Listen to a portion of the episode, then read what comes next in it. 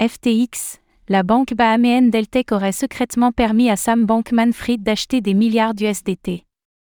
FTX aurait bénéficié d'une ligne de crédit secrète de la part de la banque Deltec pour revendre des USDT de Tether, selon des révélations faites lors d'une audience au tribunal impliquant l'ancien PDG de FTX, Sam Bankman-Fried, et son entreprise Alameda Research. Des révélations qui nous apprennent également que Tether avait des liens étroits avec Alameda, la société sœur de FTX.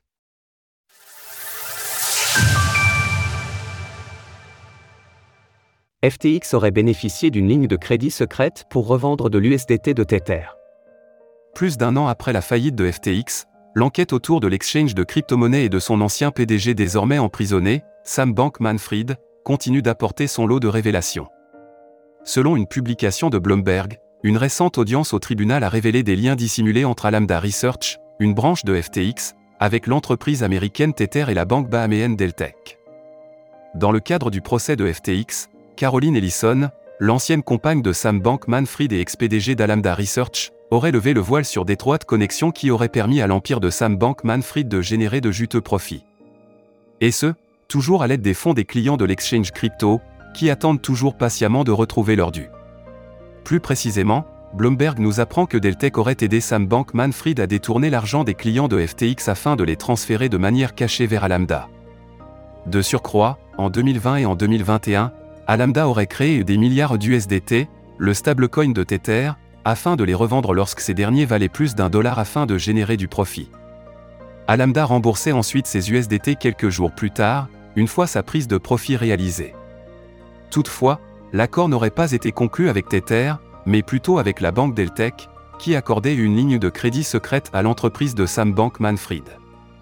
Alameda pouvait créer des USDT à crédit via la ligne de crédit non officielle de Deltec et vendre ces USDT pour un gain avant de devoir financer l'achat en déposant des dollars américains sur le compte Deltec de Tether.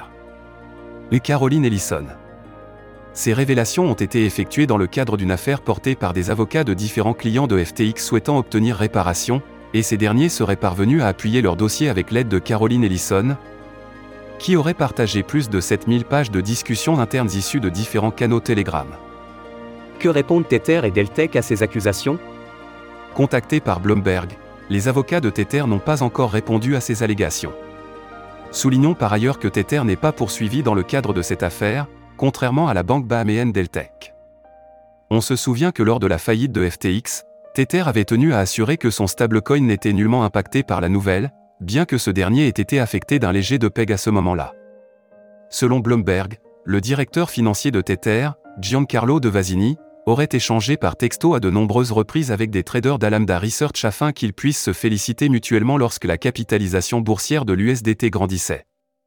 Nous sommes une grande famille. Nous allons conquérir le monde.